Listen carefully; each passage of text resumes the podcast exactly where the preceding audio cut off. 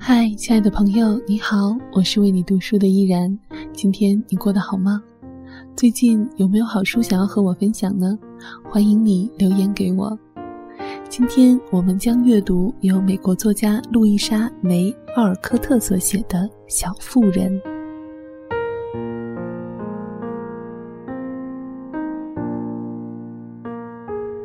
贝斯的性格太内向而羞怯，因此没有上学。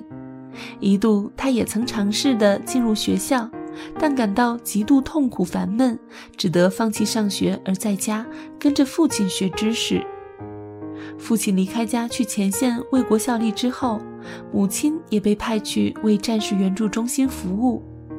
贝斯仍没有轻易的放弃学习，仍然每天坚持尽自己最大的努力自学。她是个典型的贤妻良母式的小姑娘，他经常帮助汉娜把家里打理得整洁舒适，而从不祈求任何的回报。只要被家里的人爱着，他便感到心满意足。他总是静悄悄地度过悠长的每一天，从不感觉到孤独，也从不偷懒，因为他想象出来的小天地里不乏虚构出来的朋友们。而他生来就是个勤劳的小蜜蜂。她有六个玩具宝宝，每天一早，贝斯都要给他们穿衣打扮。因为她还是个孩子，仍然喜欢一些小娃娃，但是她的小娃娃都是别人丢掉不要的娃娃，个个残缺不全，断手断脚，都是两个姐姐长大后不要而送给她的。因为这样又旧又丑的东西，爱美是肯定不会要的。正因为如此，贝斯对他们更加呵护关爱，无微不至。他专门为这些摇摇摆摆的小宝贝设了间医院，他给这些布娃娃打针，从来都是一丝不苟，给他们喂饭、穿衣、护理，从不打骂他们，并不忘奉上深情的一吻。即使是最丑陋的玩偶，也不会因为自己的难看的外表而被忽略。一个残缺不堪的娃娃，原来是乔的。长期的摧残和风吹日晒的生活，让这个娃娃四肢不全，五官不整，因此这个可怜的娃娃被遗弃在一个破袋子里头。天使心肠的贝斯把他从那个破旧的包袱里解救出来，放到他的小医院里来。因为摧残的经历，小娃娃的头顶不见了，贝斯便给他扎上一顶雅致的小帽。娃娃的四肢没有了，贝斯便把它裹在毯子里，把损伤的缺陷部分完全掩盖起来，并把最好的床让给这位重症病人。如果任何人知道他是如何细致入微地照顾这个玩具娃娃，我想他们便会哈哈大笑。内心深处也一定会肃然起敬，并深受感动。他给娃娃送鲜花，耐心地为他读书，把他裹在他的大衣里，带他出去呼吸新鲜空气，给他温柔地唱摇篮曲。睡觉前总要吻吻娃娃那肮脏的小脸，并柔声细语地道晚安：“祝你晚安，宝贝。”但是贝斯像她的姐妹一样，也有自己的烦恼。她并非什么天使，也是个普通的有喜怒哀乐的小姑娘。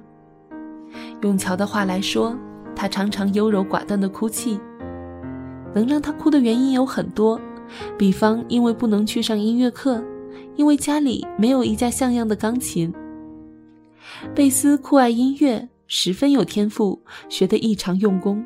并极有耐心地用那架残破不堪的钢琴练习弹奏。要是真的能有人来帮他一把，那就好了。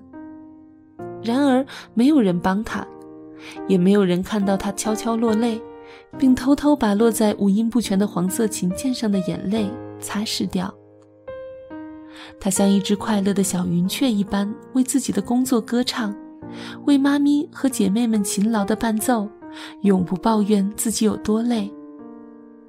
他每天都满怀希望地对自己说：“我知道有一天我一定会学好音乐，只要我努力坚持，不要放弃。”世界上有许许多多个贝斯一样的姑娘，她们腼腆、害羞、默默的、安安静静的，只有别人需要她们时才挺身而出。她们乐于为别人奉献自己的一份力量。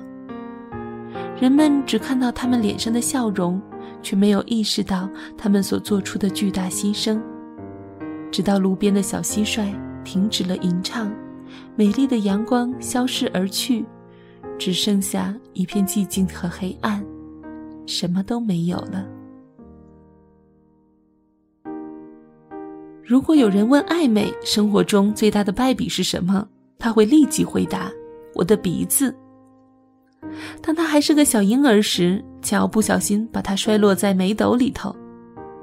艾美认定那次悲惨的意外永远毁掉了她的鼻子。她的鼻子既不大也不红，只是有一点扁，无论怎样捏、怎样揪，也弄不出一个高贵模样的鼻尖。除了他自己对此耿耿于怀外，并没有人觉得这有什么不好，而且鼻子的长势也很有前途。但艾美总认为自己的鼻梁不够直，鼻尖不够高，便画了一大堆漂亮鼻子的画，以此安慰自己。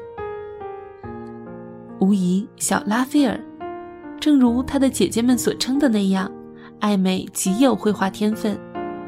他最大的幸福就是给美丽绚烂的鲜花画写生，设计各种漂亮的小仙女，或者用古怪的插图来讲述故事。他的老师抱怨说，他的写字板不是用来做算术，而是画满了动物。地图册上的空白版面也被他抹满了地图。他的书本一不小心便会弄出许多好笑幽默的漫画。他的学习成绩其实已算相当不错的了，而且爱美的行为举止十分端庄得体，也被大家视为淑女楷模，并因此而逃过数次惩戒。他脾气随和，十分懂得如何取悦别人，因此在学校，无论老师和学生都十分喜欢他。他姿态略有一点做作，有点拿腔拿调的，但爱美多才多艺。除了绘画外，还会弹十二首曲子，而且他善于编织，法语也会一些。他读法语时读错的字不超过三分之二，令人十分羡慕。他时常会说：“爸爸有钱的那个时候，我们如何如何这样的话。”语调悲哀，声音婉转，令人感动。他拖长了的发音也被姑娘们视为优雅的楷模。由于以上种种，艾美差不多被大家宠坏了。她的虚荣和自私也日渐成正比例增长。然而，有一件事却刺伤了她的虚荣心，因为家道中落，她不得不穿表姐淘汰下来的衣服。由于表姐弗洛伦斯的母亲毫无品味，艾美觉得无法接受。帽子该配蓝色的，却配了绿色。这帽子与她的衣服很不协调，而衣服和长裙都非常的不合体。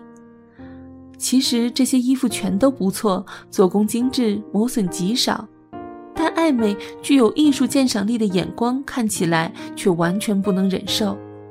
尤其是这个冬天，她不得不穿布满黄点暗紫色校服去上课，而这衣服居然没有饰边。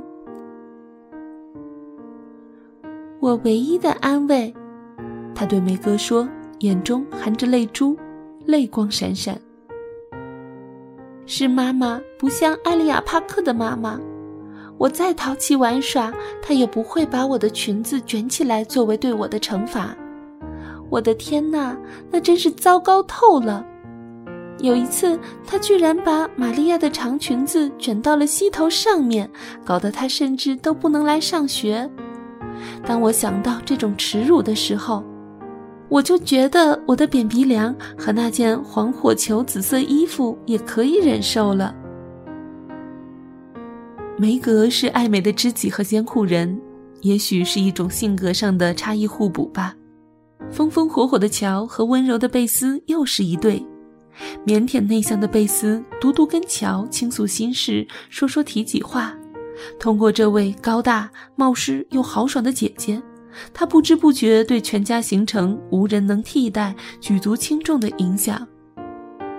两个姐姐相互之间十分要好，都以自己的方式各自照顾着一个妹妹，他们称之为“如妈妈一样的游戏”。他们怀着一种小妇人的母性，对两个妹妹呵护有加。